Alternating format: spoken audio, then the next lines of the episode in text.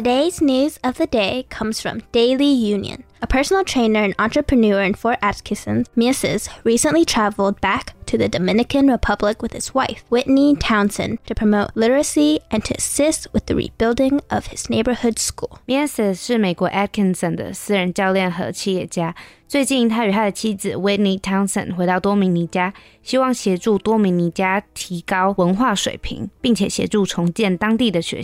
the backing of the Fort Atkinson Rotary Club, to which Townsend has belonged for the past few years, the couple helped to rebuild and upgrade Mieses Flores Old Neighborhood School in his hometown of Santo Domingo, the capital of the Dominican Republic. 过去几年，在汤森所处的 Atkinson 扶轮社支持下，这对夫妻帮助重建以及升级了密斯的故乡，也就是多米尼加的首都 Santo Domingo 的老旧学校。With the support of fellow Rotarians, friends, and business contacts, collected school supplies and personal hygiene items for the individual students at the primary school. These little gifts which might seem prosaic and unnecessary for an American student, were greeted with great excitement by these children, whose families struggle economically and often cannot afford the school books they're required to purchase, as the school itself has essentially no budget. Atkinson 的居民与福伦社的朋友们共同为多米尼加的小学学生收集了学校用品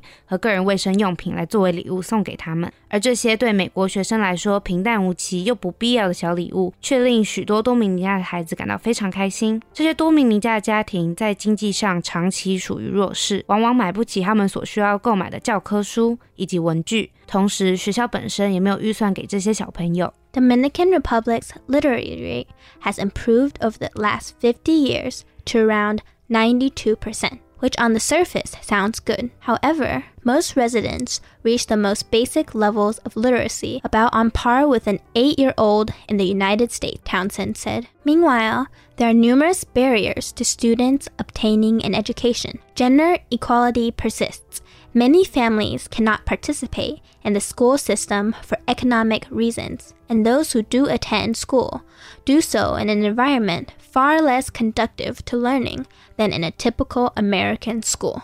而多米尼加的学生要能接受教育，可谓困难重重。不仅性别不平等的现象持续存在，同时许多家庭出于经济的原因，他们没有办法让他们的小朋友去上学。但是有去上学那些多米尼加小朋友，他们的学校环境也非常不利于学习，远远不能跟普通的美国学校相提并论。多米尼加共和国的学校人满为患，但是他们缺少课本，还有其他教学的教材，也没有足够多受过培训的老师，学校也常常缺电。没有厕所，也没有垃圾桶。Townsend 说，虽然卫生是一个很大的问题，但以经济方面来考虑，教育对于改善自己的生活至关重要。他还是非常建议大家要上学。Education in the Dominican Republic consists of the primary grades from ages 3 to 6, elementary grades from ages 6 through 14, and high school for those lucky enough to attend. Only the elementary level of schooling is considered mandatory and that requirement is really not enforced, Townsend noted. 13% of 13 through 18 year olds in the Dominican Republic never attend school. The high school curriculum is very flexible and tends to be focused on vocational and technical training rather than academics. On graduation, at the age of 18, a student from the Dominican Republic would typically reach what we in the United States would consider a sixth grade reading level. Still, those who go to school see improved life outcomes. Their likelihood to smoke and drink goes down, and they are less likely to become parents as teens. 在多米尼加，最大宗的职业是旅游业以及农业。 而这其中的农业主要是包含了甘蔗以及烟草的种植。人口稠密的城市则缺乏便利的交通网络，而这则限制了人们的选择，导致许多人都是自雇的人士。此外，多米尼加的人非常少使用银行，他们大多直接透过现金来进行交易。那些在大学毕业后仍旧希望深造者，则大多选择离开该国，寻求更好的机会。而这对夫妇受到福伦社二零一九年到二零二零的主题。也就是 Rotary Connects the World 的启发，他们联合了当地的居民和扶轮社的区长，一起筹备了一个他们非常有共鸣的计划来实施。Townsend and Mieses immediately thought of connecting to his old school in the Dominican Republic. Incidentally, the old school, located in a semi-enclosed alley in Mieses' old neighborhood, was threatened with being closed down as it wasn't meeting even the lax safety standards. The couple obtained a grant from the Fort Atkinson Rotary Club in the amount of $1,000 to help rebuild the school. Adding to this was around $400 donated by the gym and other community supporters. With the help of the grant from the Fort Atkinson Rotary Club, Mieses was able to employ local contractors who immediately got to work improving the school. The government had been looking to close the school down, Mieses said.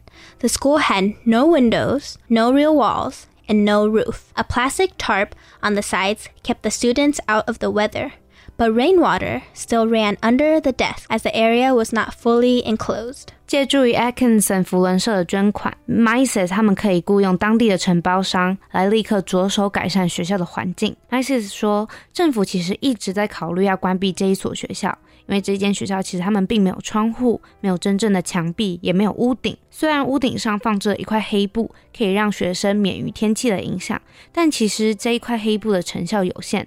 在下雨过后，雨水常常会在课桌椅下面流淌。Townsend was impressed by the warmth and generosity of the local people, their commitment to family and community, and their ability to live in the present. As a culture, we in the United States tend to focus on the future to the point of missing out on the joy of the present, Townsend said. The people I met in the Dominican Republic are a great example of being present with friends and family enjoying the moment. Townsend 对当地人民的热情以及慷慨印象深刻。与此同时，Townsend 常常受挫于当地难以解决的贫困以及暴力问题。他说，有很多的当地社区，他们有枪支，有人甚至会在抢劫的期间被谋杀掉。同时，当选为公众服务的代表，他们经常会贪污腐败，导致人民之间常常有不信任政府的态度。Mises 跟 Townsend 夫妇，他们未来计划要继续回到这间旧学校，并且继续他们的翻修。未来他们将要寻求通过福伦社国际的全球拨款，来继续在这一所学校的付出。That's all for our news of the day. See you next time.